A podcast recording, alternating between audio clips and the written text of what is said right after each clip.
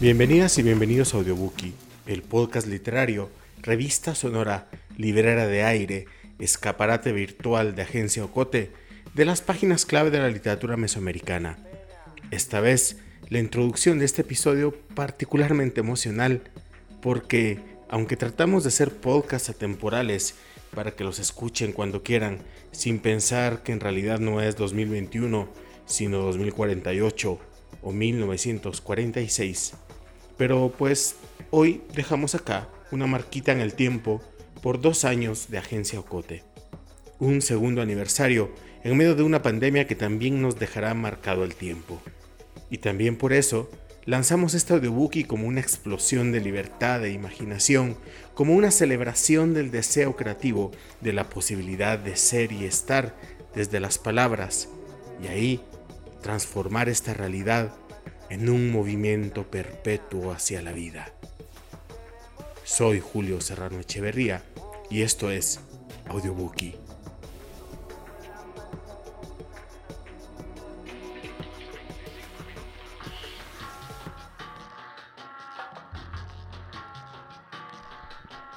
Así, cuente este episodio como una celebración de la fuerza creadora de las palabras por eso elegimos a una escritora de la libertad, una creadora de rienda suelta y desenfado poético. Fundadora de la revista literaria Eugenia Times, escritora sensacional, se lee en su perfil de Facebook. Y pues sí, Eugenia Gallardo es tal cual ella se describe. Una narradora excepcional cuya única novela, por lo pronto, recién ha vuelto a las libreras de un humor exquisito y una poética propia de las grandes narraciones, esta novela está constituida por un centenar de relatos breves que nos conducen por un laberinto bello, luminoso, perverso, lúdico, delirante. Bah, el laberinto genial de las palabras. Así, podríamos considerar el primero de los relatos el título de esta novela. No te apresures a llegar a la Torre de Londres porque la Torre de Londres no es el Big Ben. Recientemente publicada por Catafixia y a la venta en las principales librerías o en las redes sociales de la editorial. Pero bien, escuchemos entonces, de la voz de su autora, No te apresures en llegar a la Torre de Londres, porque la Torre de Londres no es el Big Ben. Eugenia Gallardo. Calendario de 52 semanas con un cuento por semana. Hacer calendarios estar pensativo, discurriendo a solas, sin objeto determinado.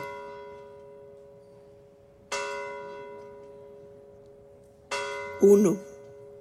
Había una vez en otros reinos, en otros tiempos, una princesa que no quería despertar. El príncipe, luego de matar 72 dragones y de atravesar 29 puertas traicioneras, susurraba postrado ante el lecho de la princesa Despierta, mi dulce amada, despierta de tu largo sueño. Pero la princesa no despertaba. Suspiraba y volvía a caer en un sueño profundo. El príncipe insistía, despierta, mi dulce amada. No temas, seguirás llamándote la bella durmiente.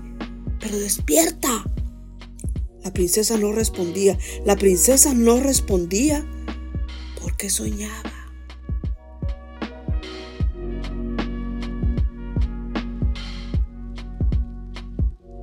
2. Era un sueño con principio y sin final. En ese sueño, ella estaba en la cima de una colina, aunque ella no era ella, era más bien un jovencito vestido de verde, muy bien peinado. Se sentía bien en la cima de la colina sin hacer nada. De pronto, la colina decidía mudarse de lugar y el jovencito princesa empezaba a caer, pero no caía solo. En la caída lo acompañaba su madre, que no era exactamente su madre, era una mezcla de su muñeca de trapo, las manos toscas de una de las sirvientas y los tacones de su mamá. Caía también su papá, que no era exactamente su papá, sino su oso de peluche mezclado con su cochinito alcancía. Los tres caían, caían, caían hasta llevar a la princesa a un sueño más profundo, más profundo, más profundo. Despierta, mi dulce amor. El príncipe interrumpía el sueño. La princesa suspiraba y se soñaba otra vez, jovencito princesa, en la cima de la colina hasta que empezaba a caer con su mamá, que no era exactamente su mamá, y su papá, que no era exactamente su papá. El príncipe no desesperaba, insistía, y los años pasaban sin pasar, como pasan los años cuando un cuento no se ha terminado de contar, y el mundo giraba y no giraba, y los años pasaban y no pasaban. 3. Hasta que alguien en un remoto rincón de Arabia sintió un cansancio que no era exactamente cansancio, era como el cansancio pero con mucho de desesperación y dijo, tenemos que hacer algo para que el tiempo se mueva. Ya me cansé de no ponerme vieja y que mis hijos no crezcan y que mis nietos no lleguen y la comida no se termine de cocinar y no llegue el hambre. Tenemos que hacer algo, esposo mío. Quien así se revelaba al acontecer de las cosas que no acontecían, era una mujer simple, vecina de Ali Baba.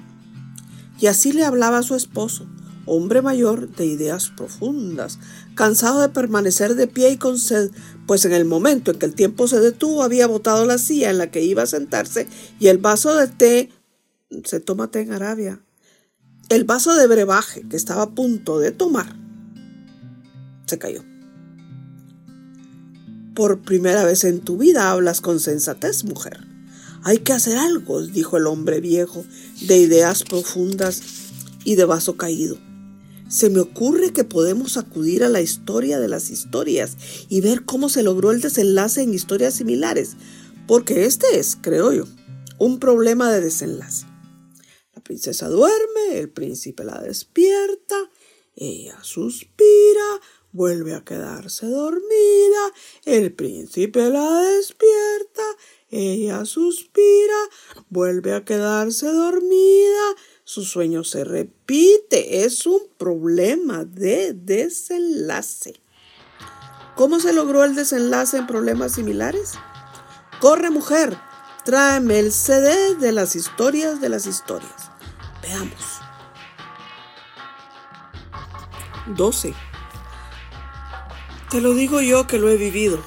Contratiempos, algunos como subirme a un árbol equivocado que no retoña o escuchar a una mariposa inconveniente, charlatana o depender de una mensajera sin suficiente alcance. Caídas, muchas, más de las que caben en los límites de esta página. Aunque no toda caída tiene consecuencias desafortunadas. Sé de una niña, Carmela, a quien le gustaba vestirse de hombre para que escucharan lo que tenía que decir. Carmela, aunque era pobre por herencia de sus padres que decidieron morirse a destiempo, siempre decía directamente lo que tenía que decir, como Señores directivos de American Airlines, quiero viajar por el mundo pero no tengo dinero. Sírvase a atender esta petición y hacerme llegar unos 50 pasajes para satisfacer mi curiosidad aventurera. Firma Carmelo Lagos. Los señores de American Airlines la escucharon porque creyeron que era hombre, pero no respondieron porque creyeron que era loco.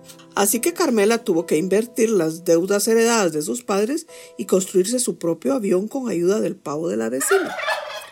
Por motivos misteriosos, la primera vez que el pavo levantó vuelo se dirigió directamente y sin escalas a Europa. Después se supo que pretendía dirigirse a Francia a resolver un antiguo diferendo conocido como el Affaire Paté de Foix. Carmela estaba tan maravillada de poder volar que no le importaba el destino final. Desde arriba todo le parecía igualmente hermoso. Las estrellas, los edificios, los tanques de agua, la ropa tendida, la torre de Londres. La torre de Londres. Carmela sintió el llamado de la torre de Londres y dijo con aquella voz firme con que estaba acostumbrada a hacerse escuchar, aquí bajamos. Y para hacerse también obedecer al tiempo que hablaba, jalaba la rienda de Andrés el pavo. Andrés tuvo que dejar su asunto en Francia para después y obedeció.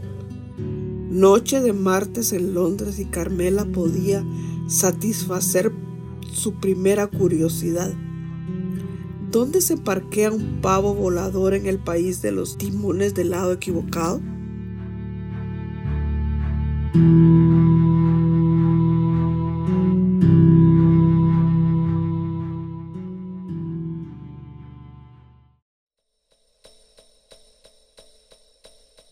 Estás escuchando Audiobookie de Radio Cote.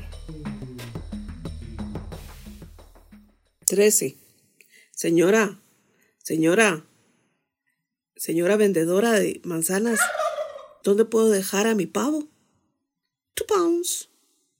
Mi pavo se llama Andrés y estamos cansados. Donde usted deja su carretilla, no podríamos dejar a Andrés descansando mientras yo visito la Torre de Londres. Two pounds each, twenty pounds a dozen.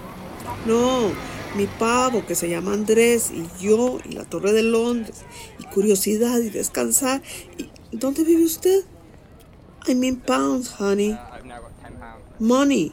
Didn't I make myself understood? Solo parquearlo, luego me lo llevo, que esté seguro. No tengo hambre. Y así siguió la conversación entre Carmela y la señora de las manzanas, y los lectores de este libro se empezaron a cansar y quisieron saltarse la página. Pero la página no se dejó saltar. Se puso dura como un gato terco y los lectores desesperados ya estaban a punto de tirar este libro cuando... ¡Oh, sorpresa! Carmela y la señora de las manzanas se entendieron. Andrés se cobijó bajo la falda de la señora y Carmela se fue a visitar la Torre de Londres. ¿Cómo se logró este milagro del entendimiento? Secretos de la literatura que solo la literatura conoce. 14. ¿A dónde va Vicente? ¿A dónde va la gente? recordó Carmela que decía su abuelita. Porque Carmela no era huérfana de abuelos, ni de tíos, ni de madrinas. A solo eso le faltaba. Carmela tenía abuela y la abuela decía, ¿a dónde va Vicente? A donde va la gente. Lo que para este caso significaba que para llegar a la Torre de Londres solo había que seguir a un grupo y justo ahí estaba el grupo pasando de frente de Carmela. ¿Puedo irme con ustedes? preguntó la niña que además de decir lo que pensaba, también le gustaba hablar por gusto, porque era evidente que ese no era el grupo de yo invito a alguien o aquí no cabe este o el otro, no, a ese grupo se unían hasta los perros acostumbrados a ir a misa. Puedo irme con ustedes, insistió Carmela porque también le gustaba que le hablaran por gusto. What? dijo uno. Who? dijo otro. When? dijo otra. No puede ser, pensó Carmela otra vez, el mismo problema del idioma. Invoco, dijo con voz clara. Invoco a la magia de la literatura para que resuelva de una vez por todas mi problema con el idioma aquí en cuanto país yo visite, porque si no esta historia no camina. What? Who? When? dijeron todos al mismo tiempo para no gastar tantas líneas. ¡Que invoco! gritó esta vez Carmela. ¡Que invoco a la magia! ¡Que invoco a la literatura! ¡Que invoco! ¡Que invoco! ¡Que invoco! A punto estaba la niña de lanzarse al esfuerzo descomunal que significa ser un gran berrinche, cuando desde los cielos la literatura, a quien parecen no gustarle que le griten, lanzó un pase mágico y resolvió el problema de la comunicación entre Carmela y los del grupo que ya se estaban desesperando. Pero la literatura, a quien parece gustarle la venganza contra quien la invoca a gritos, lanzó el pase mágico junto con un gran aguacero. Por eso que cada vez que una niña vestida de niño para que la escuchen tiene que comunicarse en otro idioma, en Londres llueve. ¿Puedo acompañarlos? Claro que sí, pequeñito. ¿Van a la Torre de Londres? Claro que sí, pequeñito. ¿Por qué no toman el camino más directo? Carmela era pobre, pero sabía leer mapas. Porque la Torre de Londres es una cárcel y mientras más tardemos en llegar, más libres seremos. Yo digo la Torre de Londres, que tiene un reloj arriba y cabeza en punta, y que sale en todas las postales y en todas las películas.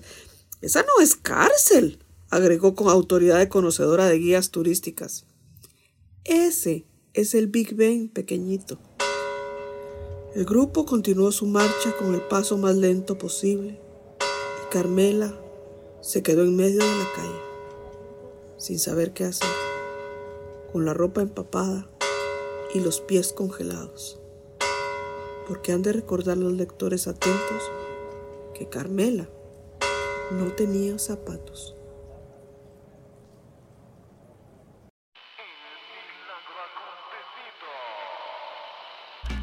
Muchas gracias por acompañarnos en este episodio de Audiobookie. Gracias por acompañarnos estos dos años en Agencia Ocote.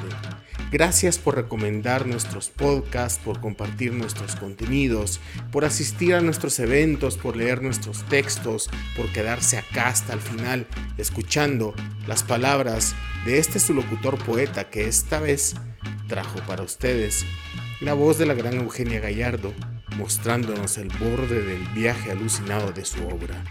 Busquen su trabajo en el blog www.eugeniagallardo.wordpress.com y su libro en Catafixia Editorial. Por su escucha, les estamos poéticamente agradecidos.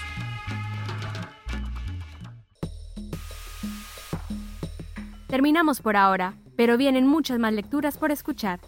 Audiobookie es producido en Guatemala por el equipo de Agencia Ocote, con el apoyo de Seattle International Foundation y el aporte de fondos operativos de Servicios Ocote, Foundation for a Just Society, el Fondo Centroamericano de Mujeres FCAM y Oak Foundation. Coordinación, Julio Serrano Echeverría. Música original, Juan Carlos Barrios. No olvides seguirnos en las redes sociales. Somos Agencia Ocote y experimenta nuestra página web www.agenciaocote.com para otras historias en otros formatos.